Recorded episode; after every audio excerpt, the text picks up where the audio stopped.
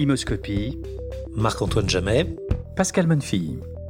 Imoscopie, un podcast Imo Week avec le soutien du Cercle Pierre d'Or. Marc-Antoine Jamet, vous êtes euh, une des personnalités les plus en vue de notre secteur et les plus brillantes et influentes, à coup sûr. Mais vos activités ne se résument pas à l'immobilier. Secrétaire général du numéro 1 mondial du luxe, le groupe LVMH, vous êtes aussi, beaucoup, un élu local extrêmement impliqué, maire de Val-de-Reuil, conseiller régional de Normandie, et aussi, parmi beaucoup d'autres, président du Centre national d'enseignement à distance, et peut-être la fonction qui me fascine le plus, président du jardin d'acclimatation, mais ça, ce sont des souvenirs d'enfance. Donc, euh, apprendre vos, racines, votre parcours, vos ambitions d'hier et d'aujourd'hui, c'est aussi mieux vous connaître, et c'est ce qu'on va essayer de faire dans ces 50 minutes.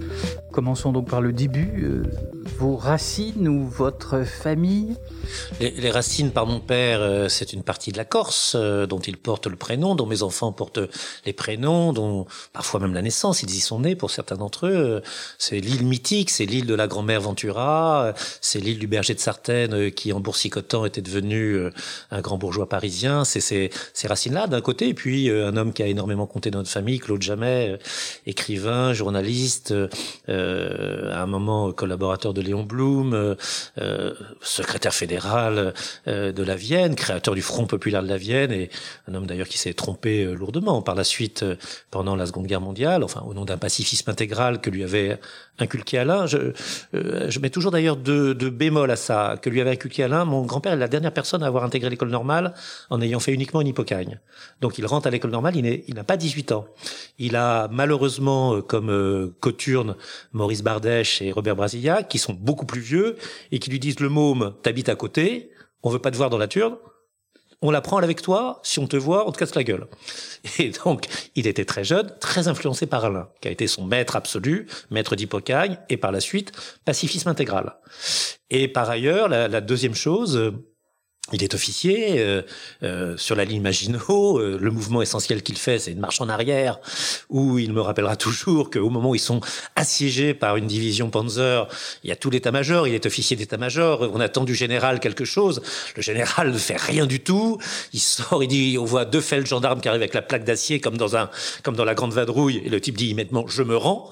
Et tous les jeunes officiers, mon grand-père en fait partie, sont catastrophé, euh, catastrophé. Et euh, le, type revient, tout le monde pense qu'il fait finalement sortez tous votre revolver, on va se défendre. Il dit j'ai oublié mon képi. Voilà l'essentiel de ce général. Donc voilà, et il est en off-flag. Il y reste jusqu'en 42. Il a sept enfants, donc euh, il, est libéré euh, euh, au titre des, pères de familles nombreuses. Il rentre. Sa, femme a, un cancer en phase terminale qu'elle lui a caché, qu'elle lui a caché, qu'elle ne soigne pas. Chaque soir, il cherche de la morphine dans Paris occupé. Et je pense que il a appelé ça l'homme égaré. Je pense que ça n'a pas aidé à une vision politique totale, puisque une des choses les plus absurdes qu'il ait fait, c'est le 6 juin 1944. Mon grand-père fait un éditorial violemment anti-américain alors qu'il n'a jamais fait de choses comme cela, parce qu'il s'est trouvé pris avec mon père d'ailleurs sous le bombardement, sous le bombardement de Boulogne-Billancourt et, et, et, des usines Renault et, et qu'ils ont eu peur. Et il appelle ça, un titre très mauvais, Célinien. Hein. C'est le premier critique de Céline euh, avant la guerre, mon grand-père, euh, euh premier qui a théorisé euh, le langage célinien, comme beaucoup d'autres choses qu'il a fait en littérature. Il appelle ça Bombing Parties, comme titre ô combien célinien, mais qui est trop bon. C'est le moment où il faut choisir un mauvais titre. Et, il emportera la responsabilité jusqu'à ce que son ami Sangor le fasse venir pour créer l'UER. L'UER, ça s'appelle pas à l'époque, le département de littérature à l'université de Dakar et qui le euh, remettra dans quelque chose qui n'a jamais été le même. Prof de littérature, prof euh, de latin, de grec et de français dans la CAG Nord IV euh, à cette époque. évidemment, il ne retrouvera jamais un poste comme celui-ci compte tenu d'une erreur. Et c'est une époque où il faut pas se tromper. Dire, même si les erreurs sont explicables, moi je les explique, c'est un homme qui avait une profonde méconnaissance de tous les mécanismes. Quelqu'un qui, en, voyant Laurent Fabius, disait formidable, il, va ramener les, ministres communistes dans le gouvernement de Mitterrand. Je dis, ah non, c'est pas tout à fait ça qu'il est chargé de faire. Voilà. Enfin, c'était, il, avait, c'est vraiment une boussole qu'a dit le Sud, comme on dit euh, en, politique. Un homme extraordinaire culture. Moi, il m'a élevé. Hein, et chaque euh, jeudi, c'était les jeudis d'abord, puis les mercredis, on faisait du latin, du français, des langues anciennes tout, tout, tout. J'étais bombardé de petits cours par lui qui étaient extraordinaires, extraordinaires. Mais alors vraiment, quand à la fin de la de, l'après-midi de travail qui durait 3-4 heures hein, quand même, euh, on abordait des sujets plus légers, j'étais catastrophé. Je me disais mais comment un homme aussi intelligent, aussi cultivé peut être aussi euh, naïf, euh, stupide parfois en, politique et, et, et, dans la vie en général, dans tout ce qui était pratique. C'était, il était sur une autre planète quoi. Je veux dire, non, il aurait été fabuleux sous les murs de Troie avec Achille dont il disait qu'Achille n'avait pas en grec ancien les cheveux blonds, mais les cheveux bleus. Pourquoi bleus? Parce qu'il les avait blancs au point de devenir bleus. Et donc, c'était pas du tout un blond viking, comme des erreurs de traduction. Partais pendant des heures là-dessus. Non, mais c'est un, homme qui avait les cheveux pratiquement blancs. Voilà. Euh, voilà, donc c'était... Donc, grand-père. Impressionnant. Très, important dans votre vie. Impressionnant. Oui. Pas ma grand-mère, non, puisqu'elle est morte en, en 42. Mes autres grands-parents, euh, euh, adorables et gentils, c'est eux, le but de Chaumont, les buts de Chaumont, les jardins d'acclimatation, etc. Ma mère comédienne et mon père journaliste ce quand même ce qu'on appelle une bourgeoisie de talent c'est-à-dire pas de bourgeoisie de fortune, une bourgeoisie de mérité de talent, euh, une grande bourgeoisie littéraire ou cultivée, si on veut. Euh, euh voilà, avec, euh, on imagine assez. On est dans les années 70. Je dis pas qu'il y a un côté germano-pratin, mais un, petit peu quand même. un père qui a quand même été une des plumes les plus brillantes. Oui, oui, oui, tout à fait, qui m'a causé bien des ennuis puisqu'il était imprévisible et quand je revenais d'un cours du lycée Condorcet, je me faisais casser la figure alternativement par les pro-israéliens et les Antilles, parce qu'un jour jour, il était euh, à fond derrière Moshe Dayan, euh, le plus grand général de la terre. Et puis le lendemain, il disait mais quand même, le pauvre peuple palestinien. Alors là, lui aussi, fils de son père. Euh, s'il m'écoute, il sera fort. On le salue très bas. Salut, mais mais alors là, un, insuivable. Un, un, et puis alors libre, tant mieux. Mais enfin, une liberté qui doit s'arrêter quand même à un point, qui est celui de la raison qu'il ne, alors là, qu'il n'avait pas comme limite, et, et, vraiment extraordinaire. Et un directeur, quelqu'un qui m'a fait aimer les journaux, puisque j'ai connu par lui les journaux avec euh, les imprimeries de labeur, euh, celle qui était au sous-sol, l'imprimerie de sous-sol du rond-point des Champs-Élysées, Eli 8000, qui était le numéro de téléphone que j'avais dans mon portefeuille si je me perdais, qui était le standard du Figaro, et l'imprimerie en dessous avec les linos, euh, et puis on ramenait les morasses, les marbres, les flancs, qu'on ramenait à la maison. J'avais ma chambre était remplie de tout ça, de, de je ramassais absolument tout, et puis j'ai connu la même à l'aurore, euh, sans rue Réaumur, euh, sans rue Richelieu, sans rue Réaumur, c'était François, autre chose. Euh, et, et, l'imprimerie qui était rue Saint-Marc, et, les cinq cafés ou les quatre cafés qui étaient euh, encore ouverts, et, le gars euh, de la CGT, tant mieux, qui attendait devant le secrétaire de rédaction de 22 ans, qui est terrorisé parce il y avait, la, vous savez, à cette époque, il y avait la paix, la provinciale, et non, la, la paix, la parisienne, et la M, la, métropolitaine.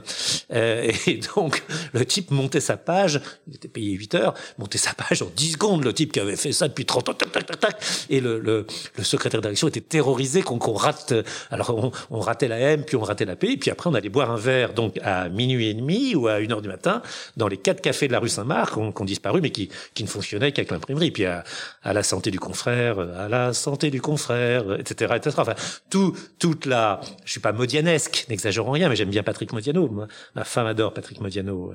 Mais c'était c'était cette ambiance-là qui, qui a, évidemment totalement disparu des journaux. Et vous, assez tôt, l'engagement politique, ça a été quelque chose qui vous a paru évident dans ce contexte ou peut-être euh, une famille très politisée, entre droite et extrême parfois, voire extrême droite, oui. et, et, gauche extrême. Mes cousins étaient des gauchistes euh, finis. Mes plus grands cousins, évidemment, euh, euh, mon cousin qui s'appelait Eric Christie, qui, qui, qui, qui, est décédé, mais qui était le scénariste de tous les fictions, la gendarme, la policière, la juge de TF1, qui était un type d'une finesse très grande, avait été, comme tout bon créateur pubard par la suite, avait été surtout gaucho, gaucho, gaucho. Et donc j'étais émerveillé par mes cousins euh, qui descendaient euh, rue Gay-Lussac avec le casque bol, euh, etc. soit Mao, soit Gaucho, etc.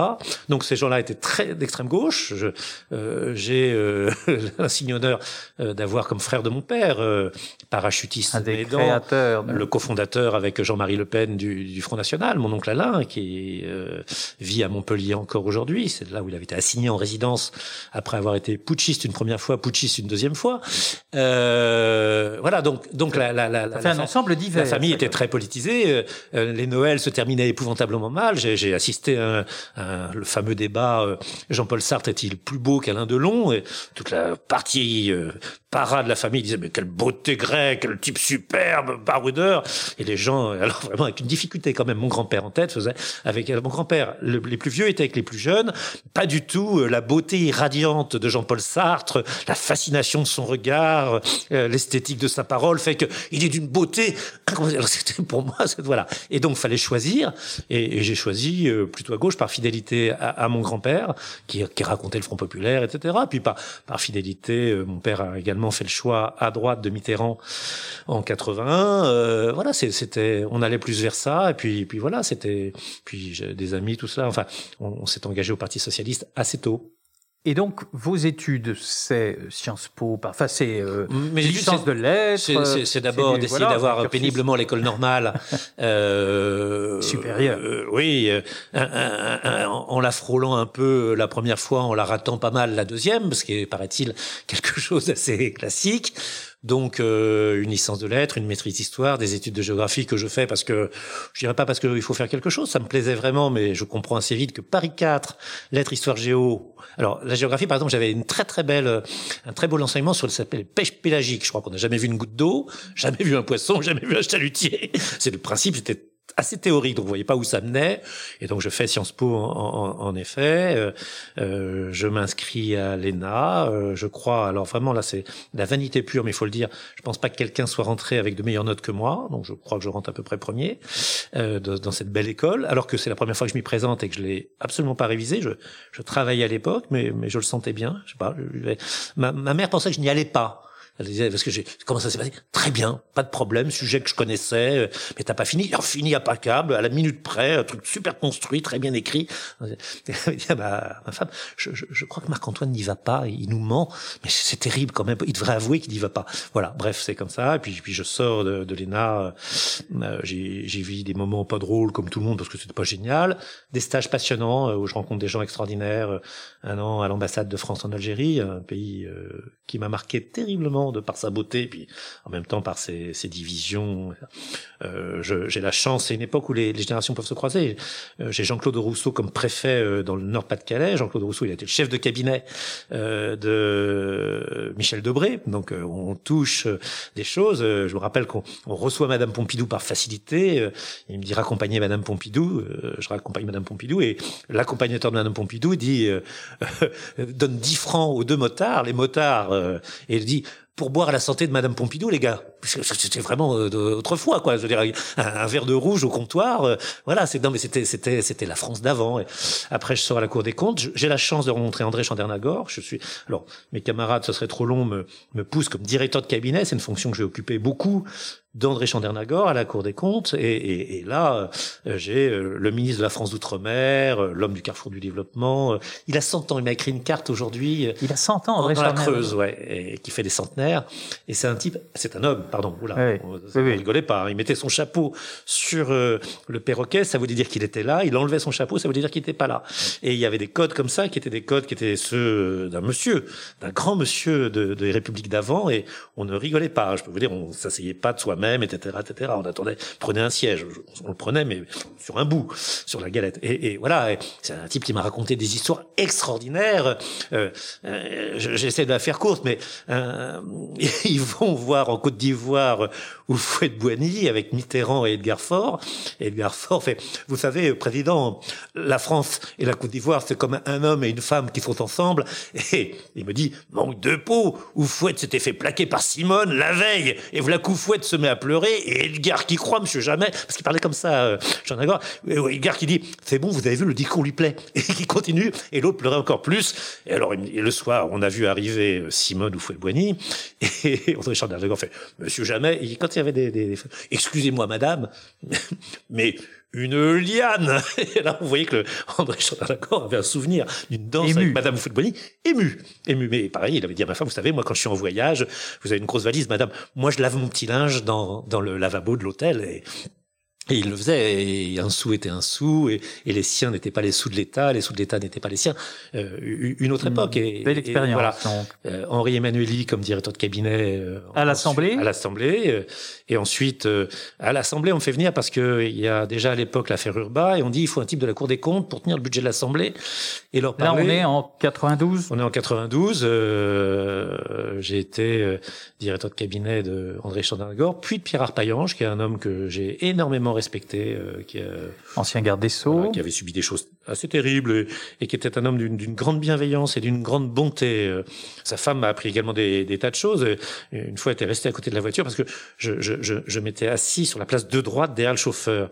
Et Monsieur Jamais, vous avez été très mal élevé. Euh, c'est la place c'est ma place. Jamais mon mari ne l'aurait pris. Alors là, je me suis et j'ai appris que quand on montait avec la femme de l'autorité avec laquelle euh, qu'on était censé servir, il fallait se mettre derrière la place, derrière le chauffeur pour avoir les genoux serrés, et que évidemment la, la- femme de l'autorité, l'épouse de l'autorité, avait le droit à, à la grande place. Mais elle était restée à côté de la voiture sans entrer, et j'avais dû donc ouvrir la fenêtre en disant Madame, il se passe quelque chose? Oui, Monsieur Jamais, vous êtes assis à la mauvaise place. Et j'avais compris, j'avais fait un truc terrible, terrible, terrible, terrible. Les questions facile. protocolaires sont souvent des Les familles des hommes politiques sont des gens qu'il faut traiter avec égard, mais néanmoins s'en méfier terriblement. Voilà. Et ensuite, en effet, je, je suis Henri Emmanueli. Là, c'est voilà, c'est simple. Il me fait venir parce que je suis de la Cour des comptes. On s'entend. C'est une belle époque. On monte le premier congrès de Versailles. Il n'y avait jamais eu de congrès de Versailles depuis euh, euh, Giscard euh, étendant à 60 députés, 60 sénateurs. euh, La saisine du Conseil constitutionnel. Donc, euh, ça devait être euh, 76 et là, on était en 92. Donc, euh, on trouve des, des toiles d'araignée, tout ça. Avec Henri, euh, on vit euh, des choses dures. Il me dit euh, la pire chose que j'ai faite, à mon avis. Il me dit, on a sympathisé. Je lui dis, oui, Monsieur le Président, écoutez, venez au Parti socialiste. Il est en faillite. Il n'y a pas de directeur des services, il n'y a pas de directeur de cabinet et il n'y a pas de trésorier. Je deviens donc trésorier national du Parti socialiste, euh, en ruine. euh, je dis pas dans quel Déjà Déjà, euh, on, on fait croire qu'on va hypothéquer Solferino. euh, on prend quelqu'un de notre profession, je dirais pas lequel, et il me dit Pre- nom. prenez le plus con, le plus malhonnête, il fera croire à tout le monde qu'on va vendre. Je prends un, quelqu'un qui remplit parfaitement les conditions qui ont été dites. Ça n'existerait plus aujourd'hui. Bien sûr. Et, et, et, et qu'on met devant et qui, qui, qui racontait que des conneries. C'est un homme qui était totalement mythomane. Mais bref. Et, euh, et pendant ce temps-là, moi, je l'hypothèque euh, en douce. Euh, avec aucune banque qui veut l'hypothéquer, parce que je, je cours les banques et on me dit mais attendez, une hypothèque sur le Parti socialiste. Mais vous rêvez, monsieur Jamais Vous croyez que je vais la lever si vous ne me payez pas? C'est un piège. Une garantie Et assez voilà, qui était iné- impossible de la faire exécuter cette garantie. Et je, Michel Pébreau me dit cela, un certain nombre me dit cela, et finalement ça s'arrangera, euh, mais, mais, mais difficilement. Période très très dure, très très compliquée, euh, parce que Lionel Jospin présente sa candidature contre Henri Emmanueli. Il faut animer une écurie présidentielle. On essaie de faire ce qu'on peut. On fera un tiers des voix internes, Jospin en fera les deux tiers. Après, faut monter la campagne du type qui vous a battu. Euh, parfois, il n'a pas d'équipe du tout et pas d'argent. faut la monter pour lui, ce qui est assez paradoxal. Moi, je me rappelle une phrase de Lionel Jospin qui me dit « Quitte Henri Emmanueli euh, et deviens mon directeur de cabinet. » Je lui dis « Bah non, on a des fidélités, quand même, c'est pas possible. » Il me dit « Tu as tort. Si tu venais avec moi, tu apprendrais à m'aimer. » Ah, la phrase est belle, cela dit. euh, Je trouvais que le- j'avais regardé discrètement si ses chaussettes tenaient encore ses chevilles et si sa tête passait la porte. Non, mais je pense qu'il y a des tas de qualités, mais la modestie n'en fait pas partie. Et euh, voilà, cette phrase, tu viens avec moi, tu apprendras à m'aimer.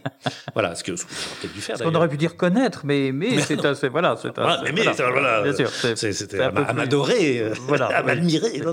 C'était étonnant. Donc je, je fais ça et, et, Après Laurent Fabius, et, et alors Oui. j'arrête un peu. Je, je Ouais. deviens secrétaire général du théâtre des Amandiers. j'ai vu ça, ça a dû être une expérience. Jean-Pierre Vincent qui Oui. nous a quittés il y a peu, mais et là, là chaque jour, chaque minute, j'apprends quelque chose sur Hölderlin, sur Kleist, euh, est un spécialiste de la littérature allemande, et, et on monte, et puis alors tout le monde veillait, je, je jouais euh, euh, dans des pièces qu'on ne montait pas, on faisait des lectures parce qu'on était incapable, euh, infoutu de les monter pour des raisons de budget, hein, des pièces où il y avait 35, euh, donc on les lisait, et donc euh, je, je fais des lectures, on, on se fâche un petit peu parce que on va chez Jacques Toubon et, et là il me dit tu vas voir je vais pas être très reluisant. Je dis bon Jean-Pierre vous allez être merveilleux comme d'habitude. Non non pas reluisant. Et en effet il rentre chez Toubon ministre de la culture il dit écoutez il y a une chose qui est assez simple je crois que vous devriez baisser les subventions de mes collègues pour augmenter la mienne. Je dis j'avais dit ça c'est pas génial en effet voilà. Donc on s'était un petit peu fâché là-dessus pas trop d'ailleurs mais c'était exceptionnel. Mais c'était pas ma voix je crois.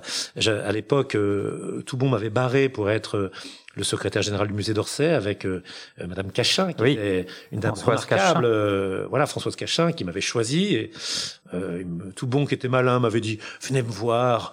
Oh, Monsieur Jamais, j'ai vraiment envie de vous nommer, mais mais vous comprenez, euh, nommer quelqu'un de gauche alors que vos amis ont été tellement durs avec les gens de droite pendant si longtemps.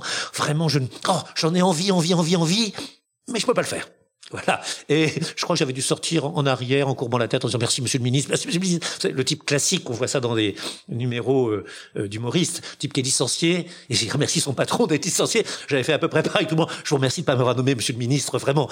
Que suis-je bête d'avoir pensé à un moment que je pourrais l'être? Donc c'était pour ça que j'étais parti. Et Laurent Fabius euh, euh, m'appelle, m'appelle, je me rappellerai toujours. Euh, Jean-Marc Antoine, euh, vous pouvez venir me voir s'il vous plaît? Bon, je, vais le voir. Il ben, c'est facile. Hein. Ben, alors, vous avez gouverné l'Assemblée nationale avec une certaine poigne, on m'a dit, hein, mais il en faut, il en faut. Et puis vous avez gouverné le Parti socialiste euh, avec une certaine poigne, on m'a dit aussi. Alors, mon Dieu, voilà. Bon, moi, je vais prendre le groupe socialiste à l'Assemblée nationale. Je reviens. Et qu'est-ce que c'est que le groupe socialiste à l'Assemblée nationale? C'est le parti dans l'Assemblée. Vous avez fait le parti, vous avez fait l'Assemblée, vous ferez le groupe. C'était pas euh, secrétaire général du groupe socialiste euh, à cette époque. euh, c'était pas avec Laurent Fabius, qui est un homme que euh, j'admire pour sa culture, son sens politique, sa force, son intelligence. C'était passionnant.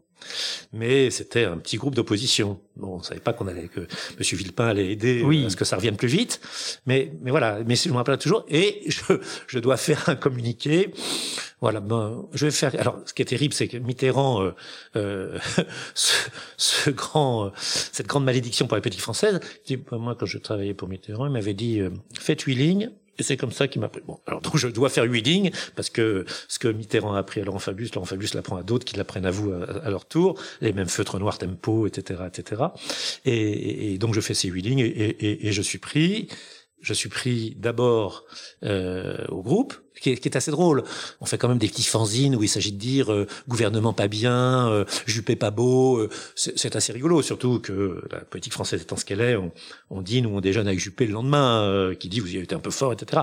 Voilà, c'est vrai, c'est passionnant. Formateur, sans C'est doute. c'est passionnant, c'est passionnant. L'Assemblée est un. J'ai fait pendant longtemps du droit. J'étais pendant très longtemps professeur de droit, de droit public. C'est des rouages. Il y a une vraie beauté. C'est un des beaux arts. que personne ne soupçonne souvent, parce que ce sont des choses un peu... Mais l'art euh, parlementaire, alors, voilà. c'est fait de protocoles, c'est fait Voilà. de choses anciennes, c'est fait de conventions, Voilà. tout ce qui est en train de partir maintenant, qui sont autant de repères et de refuges que nous perdons, et donc qui nous, ne nous place plus dans l'immensité du monde, à une place repérable. Ça, c'est autre chose. C'est, là, c'est peut-être parce que je vieillis que je dis ça, mais il y avait des choses, il y avait des traditions, des textes, un règlement de l'Assemblée, la Constitution, les choses fonctionnaient quand même avec un certain nombre de rituels, où le directeur de cabinet a une importance assez grande. Donc, on fait euh, groupe, donc l'opposition, on la dirige, euh, ce qui est à la fois dirigé à ce moment-là un peu une écurie présidentielle, puisque Laurent Fabius souhaite se présenter à la présidence de la République, je le pense, je le crois, enfin je pense qu'on l'a dit, on, je ne pense pas trahir sa pensée. Il a lui-même euh, euh, cette difficulté de euh, d'exister au moment du sang contaminé de la Cour de justice de la République, alors que c'est un Premier ministre qui a agi rapidement, dans une nuée euh, d'informations qui ne permettaient pas de discerner à l'époque Ça nous rappelle certaines voilà. situations actuelles, peut-être? Peut-être. Euh, oui, oui, sauf, sauf qu'on avait moins d'informations. Enfin, c'est, c'est- ce qui est terrible, c'est que euh, il a probablement pris des bonnes décisions euh, sans le faire assez connaître. Il y a cela, et puis il y a, il y a la gestion de l'Assemblée, et puis il y a euh, se prolonger. à- à- on fait des choses assez drôles. On invite pour la première fois, euh, comme le font les Américains, euh, on invite Tony Blair à venir parler. euh, euh, on, on expérimente des traductions simultanées. Je me rappellerai toujours que la, la première phrase de Tony Blair, ça donne euh, "J'admire beaucoup Adolf Hitler". Il avait dit quelque chose comme euh, euh, "Je mangerais bien du pudding", mais comme c'était pas du tout, ça ne fonctionnait pas du tout, on arrête immédiatement des, des traductions Oui, aussi folles. gênant. Exactement, mais on, on fait plein de choses qui sont des premières et on fait beaucoup de politique et, et on essaie de peser. Laurent Fabius a pas mal de relais dans le gouvernement qui sont ses amis. Voilà, on, on dirige là. Et puis on va à Bercy, qui est la pire expérience de ma vie. Euh, moi, comme conseiller spécial, euh, il s'agit de donner, de donner, de vendre euh, des licences euh, de téléphonie mobile. Il s'agit euh, de fixer les prix du carburant. euh, il s'agit de mettre l'euro. euh, J'y joue un rôle important. J'ai chez moi euh, la première, chez moi, dans mon bureau, qui n'est pas chez moi, mon bureau, bon Dieu, ça fait peur. J'ai chez moi un, un- la- Un bureau très personnel, quand même. hein. Il y a la, prom- le- le- la maquette de la pochette par laquelle on a donné aux Français des pièces en euros pour qu'ils puissent rendre la monnaie ou acheter des cigarettes, etc. Et, et donc c'est un tout petit sac en plastique On a fait la maquette, mais Enfin, lui, c'est un perfectionniste. 92 000 fois dans, dans l'après-midi, je arrête à 4h30 du matin. Et là, j'ai, je crois que j'ai écrit dessus, et qui, s'efface peu à peu, euh, euh validé LF. Et c'est la première, je, je, devrais le donner à un musée. C'est la première, euh, c'est la première, euh, euh, premier truc tangible qui permettront aux Français d'avoir des euros dans la main. Donc on, on fait ça, et, et, et puis voilà, là, là j'ai 40 ans, et, et ça fait, je m'aperçois, entre 15 et 20 ans que je fais cela. Imoscopie, un podcast Imo avec le soutien du Cercle Pierre d'Or. Et justement, arrivons à 2001, qui est une année très importante pour vous, à beaucoup d'égards, puisqu'il va y avoir quand même un changement très fort dans votre vie. C'est-à-dire que vous allez devenir élu local et vous allez rentrer dans un dans le premier grand groupe de luxe mondial. Euh, et c'est cette même année. Donc 2001, c'est quand même une année charnière. Voilà. Alors, euh, avec une chose simple, c'est que pour bien fixer les choses, moi je suis persuadé que Lionel Jospin va gagner. Il va battre Chirac. Euh, Jean-Marie Le Pen sera évidemment pas au deuxième tour. Donc je me dis, et j'ai des propositions. Euh, les amis de Laurent, d'autres arrivent, on dit si jamais je suis ministre, ce serait bien que tu diriges mon cabinet. Et, et franchement, je me dis tiens, ça fait 15 ans que je fais ça. Chandler Nagor, Arpaillange, Emmanuel Laurent Fabius, là ça va être X, Y. Je vais finir, je vais faire ça toute ma vie. Et y a un petit petit peu d'épuisement. Hein. C'était les, les fins, les, les, fins sont jamais aussi drôles que les débuts. Donc les fins, il y a les ennuis. Il y a eu, il y a eu un moment, il y a eu la mort de Bérégovoy, euh, dont on était très proche. Euh, moi, je l'ai croisé dans la rue euh, avec personne qui. La veille de sa mort, il est devant le l'annexe de l'Assemblée nationale sous boulevard Saint-Germain. Il sort, il sort. On est en plein soleil c'est juste avant le 1er mai bien sûr, et euh, personne lui dit bonjour dans la rue, personne ne le reconnaît. il marche, les yeux égarés, et je me fends d'un espèce de, de, sonore bonjour Monsieur le Premier ministre, parce que je, ouais, vous sentez sa est perdu, perdu, et personne ne le voit. L'anonymat total après après le combat sur euh, le prêt de Pela, euh, j'ai remboursé, c'était pour ça, etc., etc. Et, et, et, donc on donc le combat politique, vous sentiez qu'il y avait une non mais Ur, Urba euh, aussi où j'avais senti, euh, moi, il y a un homme que tout le monde admire, qui est Jules Van Runbeck, pour lequel je n'ai strictement aucune admiration. Euh, très franchement, j'ai vu, vient d'écrire ses mémoires. Voilà, les pièges dans lesquels il faisait tomber un certain nombre des gens qui étaient qui se présentaient devant lui.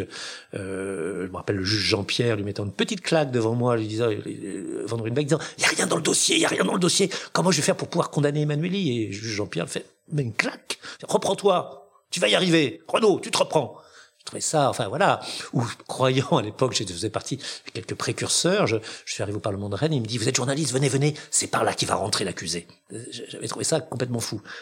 beaucoup de gens, et peut-être très bien par ailleurs, a peut-être sûrement des qualités, mais c'est même paru quelqu'un qui avait une... une Toujours faire attention aux gens qui veulent nourrir une, le dossier. Une, une, vraie personnalité différente de, je dis pas que c'était bien, on ne peut pas faire le coup d'une autre époque, on pouvait pas financer les partis politiques. Donc il y avait ça, j'en avais assez, et en effet, euh, alors Laurent Fabius me propose de rentrer euh, euh, dans le groupe rival euh, du groupe dans lequel je suis aujourd'hui, euh, qu'il connaissait bien, où il avait des amis proches, et notamment Serge Wimbert, qui est, qui est un ami, et, et je rencontre quelqu'un de très très bien et qui, qui, qui va m'aider, probablement la personne qui m'a aidé le plus généreusement, le plus directement, et sans attendre le moindre retour de ma part, qui est Nicolas Bazir. Il me dit, voilà, on a un secrétaire général, ça marche pas, on sait pas pourquoi, Peut-être que ça marchera pas avec toi non plus, mais tu devrais tenter.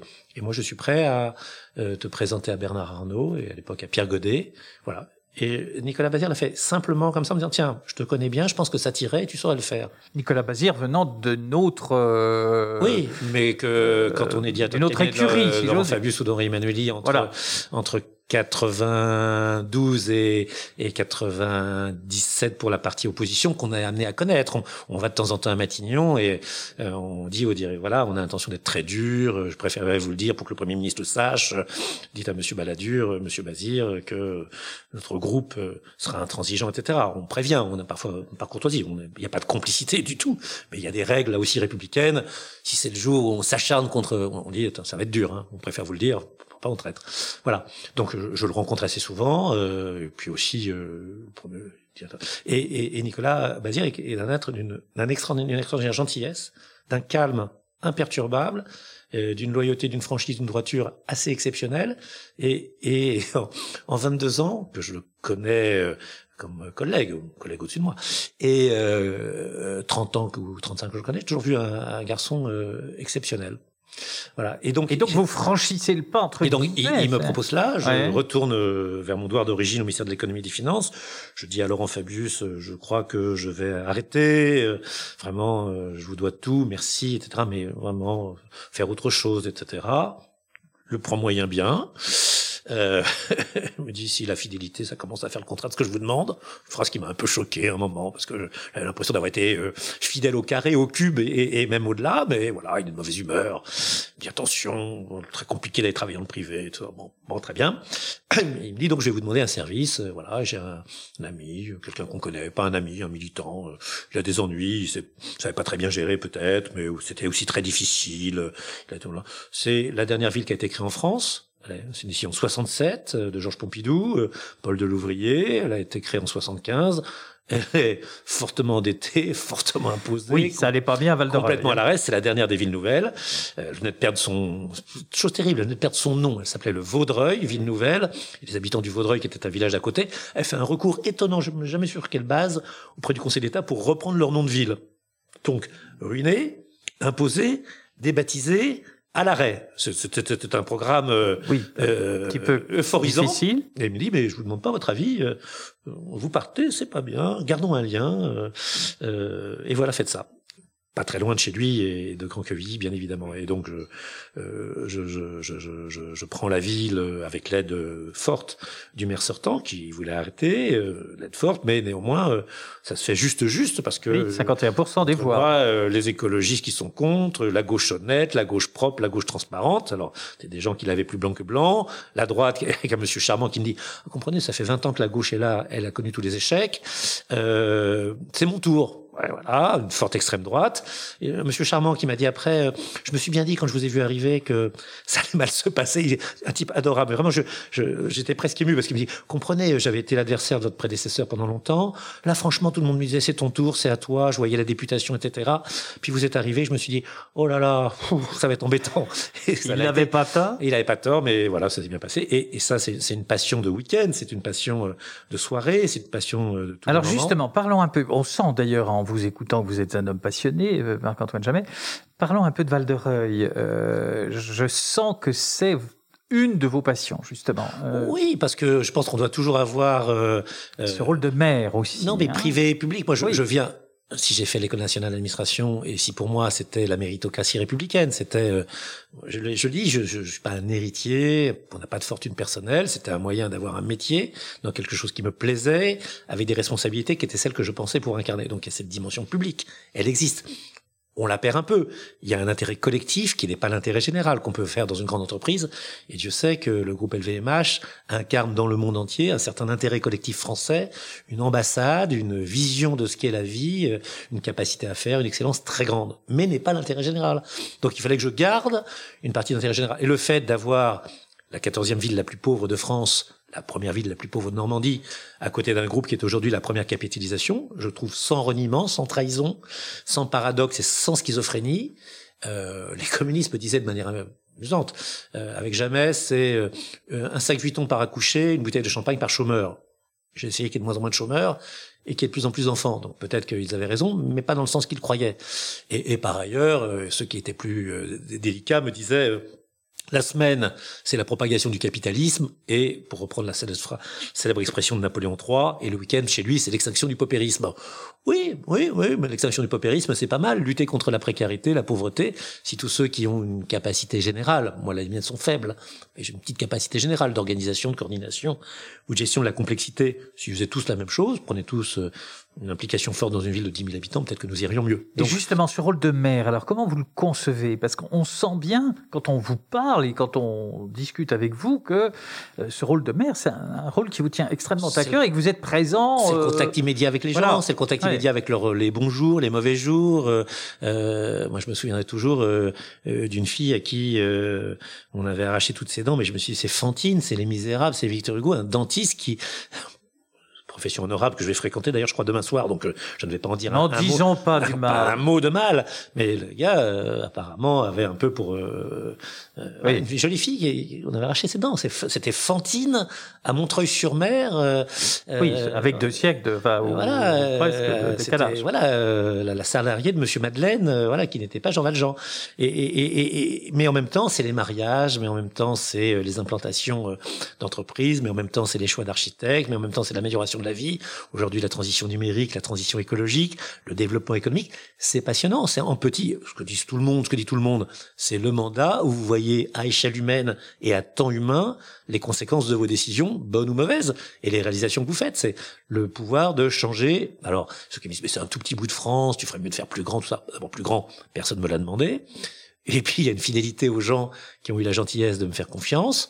Et puis puis puis puis c'est la famille. C'est maintenant je je me sens de cet endroit-là. C'est un endroit euh, voilà euh, quand on dit euh, euh quand hier chez vos confrères d'RTL le directeur de Sanofi dit on va faire 100 millions de doses à Francfort et puis l'usine de, de Val d'Oreuil c'est celle vraiment on a fait le plus de recherches de machin ça. Moi je suis un tout, toujours un tout petit peu fier quand le président de la République dit il y a trois semaines, c'est à Val-de-Reuil que ce qu'on soit euh, le successeur du Charles de Gaulle et que nos porte-avions sortiront. Ah, je suis un petit peu fier quand euh, euh Monsieur Richard dit euh, c'est euh, Stéphane Richard. Stéphane Richard, toute l'intelligence qu'il y a dans votre smartphone vient de Val-de-Reuil parce que c'est là où on a mis nos data centers.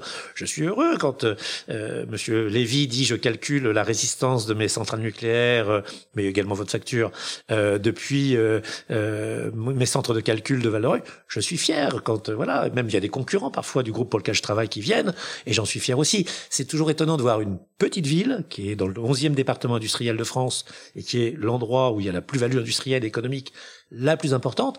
Quand on voit, moi, il m'est arrivé à Lima, euh, à Sydney, Monsieur le maire, Monsieur le maire. Et le gars, il était garçon de café dans le café français de Sydney, et il était de Val d'Or. J'ai toujours pensé qu'avec 15 000 habitants, on devait en fait en avoir un million et demi parce que ça, bondit partout. Voilà. donc ça, oui, bien sûr, bien sûr que c'est c'est c'est c'est c'est plaisant. Et surtout que 20 ans de plaisant, mandat, puisque plaisant et usant. Oui, 20 ans de mandat, c'est maintenant le, oui. le cas. Pas bien, ça, je le dis pas, ne le ah, je. Le, je le susurre, mais je le chuchote. Ça s'appelle un quatrième mandat. Et vous avez été réélu avec 90% des voix. On Face au Front National, ce qui peut être une explication. C'est pas possible. Mais enfin, tout de même, ça fait un chiffre qui n'est pas totalement neutre. Euh, et ce mandat de maire, vous le voyez comment maintenant? Au bout de 20 ans, où vous avez transformé, on peut quand même sans vouloir faire de... de, de...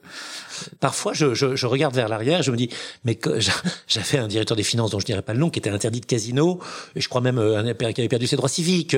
Euh, la, la, dame que m'avait laissé mon prédécesseur, qui était directeur général des services, était euh, un peu bizarre, puisqu'elle s'enfermait dans son bureau en arrivant. Donc, quand je vois aujourd'hui l'équipe plus jeune, plus professionnel, plus moderne, plus tourné vers euh, euh, l'excellence, la compétence, etc. Je me dis mais comment on a fait? Quand je, je pense qu'on avait de quoi inaugurer une cuillère à café, qu'aujourd'hui on refait des écoles, euh, enfin on mettait une cuillère à café dans une cantine et on disait formidable inauguration. Enfin voilà, non. Quand je quand je regarde, je, je me dis que ça m'a pris un temps fou. Et alors là, c'est très franchement, c'est le temps de la lecture, c'est le temps de la famille, c'est le temps du farniente, c'est le temps du repos, c'est le temps du soi-même que j'ai délibérément, c'est le temps des enfants aussi, sacrifié. Et en même temps, j'ai le sentiment d'avoir perdu quelque chose d'énorme, euh, mais de, de, de, de, notamment le, temps du rien faire. Et... est-ce que vous aimez ne rien faire Oui, oui. Alors je suis quelqu'un qui, les gens me font, oh, en vacances, qu'est-ce que tu dois tomber oui. en vacances Moi, vous m'avez jamais vu. Non. Je fais des ronds dans l'eau et je oui, mais ça dure deux jours. je fais, oh, ça, ça dure. Euh, J'essaie d'en prendre un tout petit peu plus. Voilà, je suis très, mais, mais c'est vrai. Et, et, ça, c'est ce temps-là m'a manqué probablement dans la construction humaine. Il me manque quelque chose. Il me manque quelque chose de, de sensible, probablement de chaleureux, de profond. Qu'est ce temps-là Et puis les enfants surtout les, les, deux plus grands, les, les deux plus petits, j'ai essayé de me corriger. Ah, c'est vraiment quand est-ce que ça a lieu la vie d'un élu? Bah, Ça commence à 18h30 et ça finit à 23h. C'est simple avec les réunions de l'agglomération, du machin. Et puis il y a le week-end. Voilà, j'ai le sentiment, euh, voilà, et puis de leur avoir fait partager mes causes, euh, qui partageaient pas totalement. Euh, voilà, donc ça, ça et, et, et, je le vois aussi. Aucun ne veut faire de la politique. Mais alors vraiment aucun. Non, non, mais c'est synonyme d'ennui, de tuiles, de téléphone qui sonne à 2 heures du matin, de catastrophes qui arrivent, etc., etc. Voilà, mais c'est aussi c'est synonyme de beaucoup de joie, de beaucoup d'épanouissement. Mais euh, ces 20 ans-là, je, je, je mesure aujourd'hui que c'est impossible de, impossible de revenir en arrière. Et impossible d'y mettre fin. On me dit. Je, je mesure, oui, c'est dommage, hein, on aimerait bien. C'est en, en, samedi, dimanche, en temps, mais vraiment, je, je mesure le, voilà, ce que, ce que ça, ce que m'a coûté et ce que ça m'a donné en même temps. Moi, moi ça m'a donné. Je pense que ça a moins donné aux gens autour de moi, ça c'est sûr. Ça leur a plus coûté et c'est, et c'est à moi, c'est à moi que ça a donné, c'est à eux que ça a coûté. Imoscopie, un podcast Imo Week avec le soutien du Cercle Pierre d'Or. Alors, autre travail à plein temps, qui est aussi celui que, qui nous occupe aujourd'hui, c'est des secrétaires généraux du groupe LVMH. Pas, autre, pas, pas autre travail à plein temps. Alors là, bah, travail à plein temps, tout court, oui. parce que les choses ont toujours été claires. Euh, je n'ai jamais supporté, pour en avoir vu beaucoup, euh, oui, les, les gens, gens, qui euh, disaient ah, oui, je suis un vague travail. Non, non.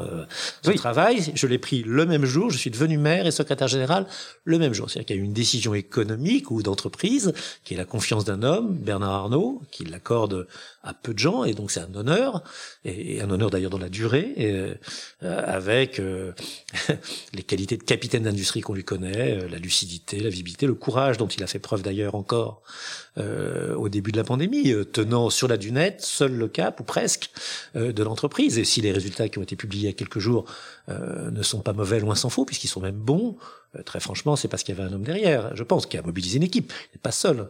On est 140 000, si je me rappelle bien, mais, mais néanmoins.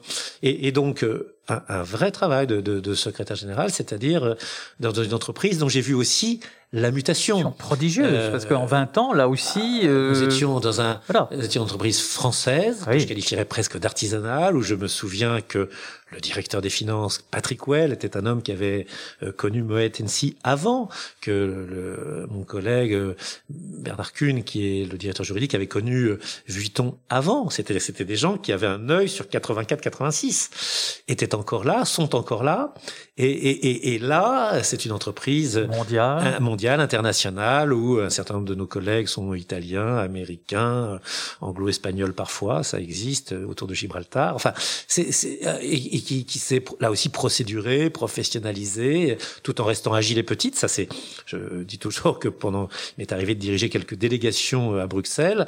Il y avait euh, nos collègues de L'Oréal, on peut le dire, on peut dire leurs noms, qui sont puissants. Il y avait 30 chaises, il y avait 30 types assis dessus. Nos collègues euh, d'autres secteurs, grandes entreprises françaises, tout cela. Et puis la délégation d'LVMH s'asseyait, c'était moi avec un collaborateur, une collaboratrice derrière. Et il y avait 28 chaises vides. Et je pense pas qu'on faisait du plus mauvais travail d'ailleurs. Voilà, c'est, donc c'est, c'est sa manière très euh, très très affûtée. Euh, euh, la silhouette de Bernard Arnault euh, donne une vision assez claire de comment il voit la vie. C'est euh, voilà comme un, un marathon la, concours à la vitesse du sprint. Et, et, et, et ça... comment vous expliquez, par exemple, moi c'est une chose qui me fascine en France la construction de ce groupe qui est maintenant le numéro un mondial, enfin, qui devrait être une des gloires nationales, puisque c'est quand même en cette matière, de, matière de luxe en plus, ce qui est vraiment une, une appétence nationale depuis Louis XIV euh, ou avant. Exactement. Euh, voilà, mais enfin, disons que c'est lui qui a vraiment. Vive Colbert de ce voilà, point de vue-là. Merci si Colbert. Si, d'autres, si d'autres choses euh, lui sont reprochées maintenant, oui, celle-là doit être celle-là mise à son crédit. Mise à son crédit et qu'il y a toujours une forme de défiance par rapport à la réussite en France, qui est quelque chose qui toujours. De défiance de qui? Parce que, en effet, moi, vous, vous, je, vais, je vais lier les deux sujets qu'on a évoqués. Oui. Maire d'une ville de 15 000 habitants, on pourrait penser qui, qui, qui vote à gauche, qui, qui connaît oui. des difficultés, etc. Moi, ce que j'entends les gens, euh, ah, vous avez vu, il est secrétaire général de LVMH, etc. Et, et, chez moi, ils disent, ouais, bah nous, on préfère qu'il soit secrétaire général de LVMH parce que il doit pas être totalement manchot, le type. Et euh, voilà. Et je pense qu'il y a quand même une fierté chez euh, nos concitoyens. Fierté de voir un homme qui a amené dans un secteur qu'il a réussi à faire entendre comme une industrie et pas comme quelque chose de futur, oui, volatile et léger. Ça l'est parce que il faut aussi de la légèreté, mais ça n'est pas que ça et ça n'est pas cela. Il a réussi à le transformer en empire industriel et je pense que nous euh, prenons quelque chose qui pourrait être soumis à critique ou à polémique. Euh, le tiercé, le quintet, euh, les dix premières personnes qui euh, ont réussi à bâtir l'empire industriel le plus important. Oui, c'est sûr que ça pourrait être Bill Gates, Warren Buffett, Monsieur Zuckerberg et Monsieur Bezos.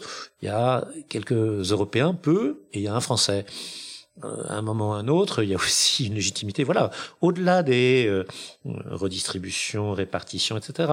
Il y a quand même quelqu'un qui a une aventure individuelle. Il part de quelque chose et il arrive à faire quelque chose. Ça s'appelle de la réussite. Ça s'appelle le succès. Je pense qu'il le doit davantage à lui-même qu'à qui que ce soit d'autre. C'est quand même quelque chose qui est perçu Ça, vous pensez que c'est perçu Y compris très par un retour de l'étranger vers nous. Ouais. On comprend que la France, ça peut tout à fait être, alors je vais dire des choses très choquantes, Louis Vuitton, Christian Dior, Guerlain, que c'est une vision de l'art de vivre à la française, du bien-être européen, une certaine culture.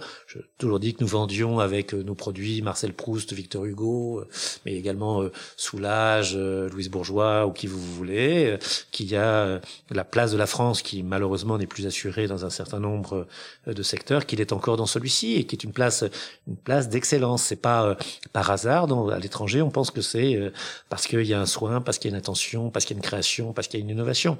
Et, et je pense que ça revient quand même vers nous.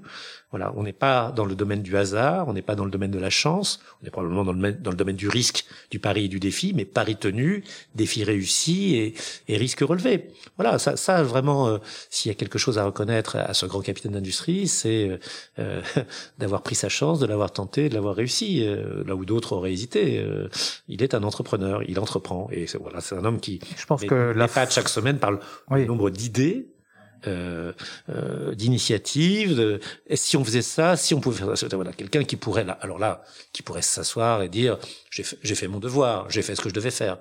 Il n'en est rien. C'est, voilà, c'est quelqu'un qui est dans le devenir, qui est dans l'avenir. Peut-être qu'on devrait en avoir plus dans d'autres secteurs également. ça ne serait pas absurde. Ce serait pas mauvais. On n'a pas parlé d'immobilier et au fond c'est c'est bien, mais on peut peut-être un- dire un petit mot en, conclusion.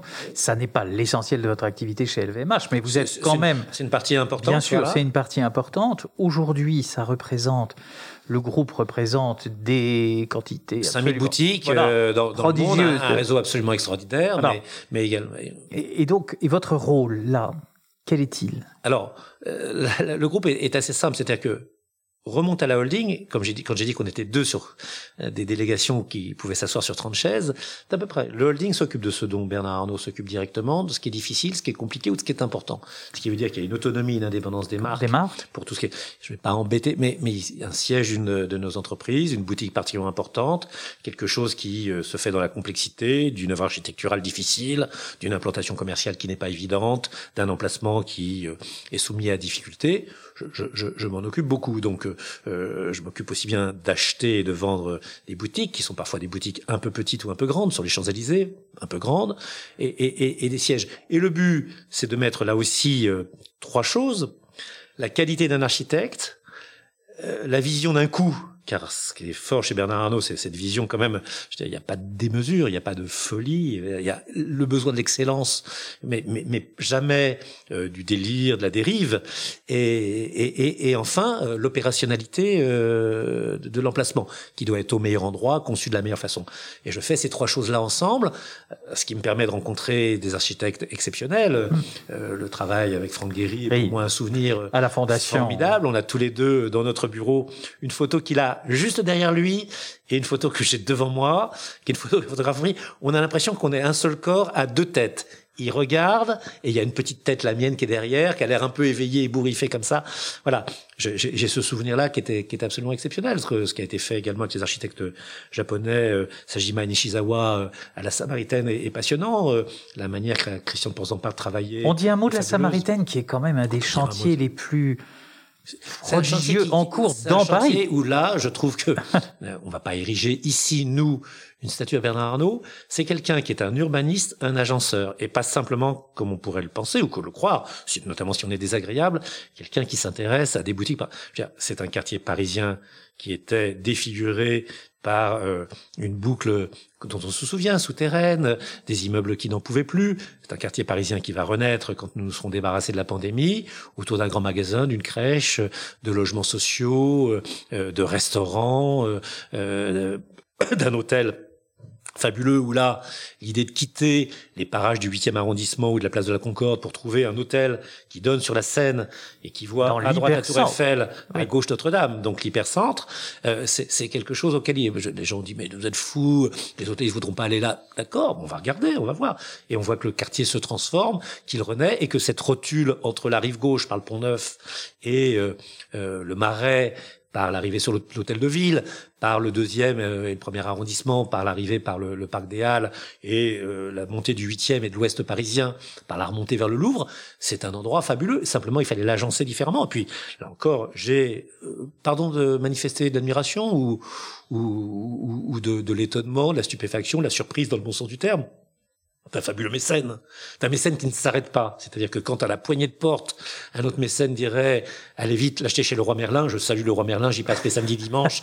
C'est un endroit où je dépense de l'argent malheureusement parce que je vais acheter une, ampoule et je reviens. Nous y sommes tous. Je reviens avec des blocs portes, des trucs comme ça que j'essaie désespérément de mettre après le dimanche après-midi.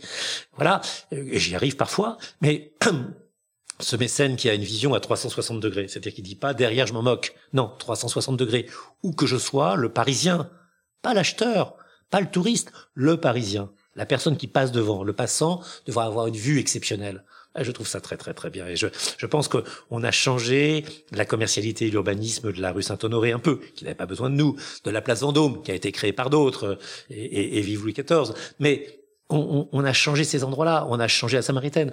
Je pense que l'œuvre urbaine qu'on fait sur les Champs-Élysées, urbaine une fois encore, pour les gens, c'est-à-dire d'agencement. Alors on dit c'est euh, la banalisation du monde. Non, non, non, c'est un, un, un, peu moins de sandwicherie et c'est pas plus mal, un peu plus de rêve et c'est surtout des, des, reprises. Enfin, euh, le très bel immeuble que nous reprenons en ce moment, le permis sera définitif dans les minutes qui viennent euh, du 103 avenue des Champs-Élysées pas être désagréable à HSBC, de dire que cet endroit qui avait été le grand hôtel euh, du, du Trans-Europe Express, euh, on s'arrêtait en train, on dormait à Paris, puis on partait vers Venise, le Simplon, etc., euh, avait un peu perdu de son lustre. Savoir le moins qu'on puisse cette longueur, euh, sur il va il va y avoir quelque chose qui va être refait absolument à neuf avec un mélange euh, d'œuvres d'art, de pierres reprises, etc. C'est important, voilà. Donc la ville elle change et elle s'améliore. Et surtout, il y a une vision de la commercialité de la vie, euh, la manière qu'il a, Bernard Arnault, d'agencer des boutiques, de, de savoir comment se fait la complémentarité de Fendi par rapport à Dior, comment